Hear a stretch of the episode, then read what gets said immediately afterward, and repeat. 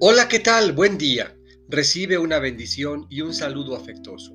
Llegamos al final de la semana y hoy viernes 11 de febrero escucharemos del evangelista Marcos los versículos 31 a 37 del capítulo 7. Del Evangelio según San Marcos. En aquel tiempo salió Jesús de la región de Tiro y vino de nuevo por Sidón al mar de Galilea, atravesando la región de Decápolis le llevaron entonces a un hombre sordo y tartamudo, y le suplicaban que le impusiera las manos.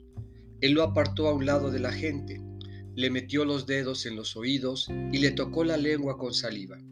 Después, mirando al cielo, suspiró y dijo, Efetá, que quiere decir, ábrete. Al momento se le abrieron los oídos y se le soltó la traba de la lengua y empezó a hablar sin dificultad.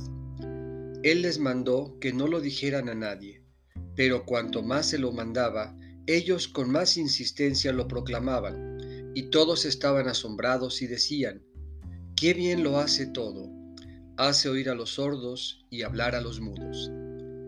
Esta es palabra del Señor. Meditemos. Ábrete. El egoísmo es la expresión fehaciente de un corazón indiferente, cerrado en sí mismo, que no escucha ni emite palabra. Pero siempre hay manos decididas que tocan esa realidad y voces que gritan con fuerza, Efetá, ábrete. El Señor también nos envía a hacer oír a los sordos y hablar a los mudos.